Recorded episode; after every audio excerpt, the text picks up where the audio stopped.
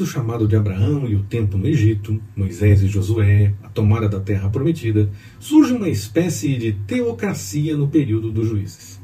Esse tempo durou por volta de 300 anos, quando Israel oscilou entre pecado, juízo, arrependimento e restauração. Ainda no livro dos juízes, nós temos uma crítica ao modelo monárquico. Juízes 9, de 7 a 21, o apólogo de Jotão. Mas esse modelo acabou sendo adotado em Israel. Aproximadamente 120 anos de Reino Unido sob Saul, Davi e Salomão. Com a morte de Salomão, em aproximadamente 931 a.C., já sob o governo de seu filho Roboão, o reino se dividiu em dois: o Reino do Norte e o Reino do Sul. O Reino do Norte, formado por dez tribos, teve 19 reis, oito dinastias e nenhum rei piedoso. Por causa da sua obstinação e desobediência, foram levados cativos aproximadamente em 722 a.C. pela Assíria.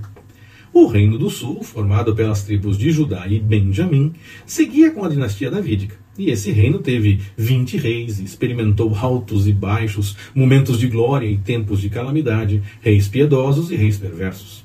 Esse reino alternou momentos de volta para Deus e momentos de rebeldia comuns no tempo dos juízes. Mas, no fim, o povo abandonou a Deus e não quis ouvir sua palavra. Então, Deus enviou seu juízo sobre a nação. Os caldeus vieram contra eles e, e Deus os entregou nas mãos de Nabucodonosor, rei da Babilônia.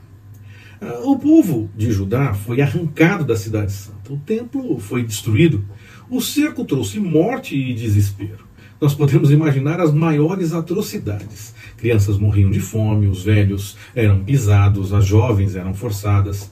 Isso trouxe lágrimas e dor ao jovem profeta Jeremias, e até por isso, de tanto apresentar os seus lamentos, ele acaba conhecido como o profeta chorão. Mas ele viu realmente muita coisa ruim. Não chorava sem razão. Esse é o contexto em que Daniel, ainda jovem, é levado para a Babilônia e como começa a história do livro. Seguimos na próxima semana, permitindo o Senhor.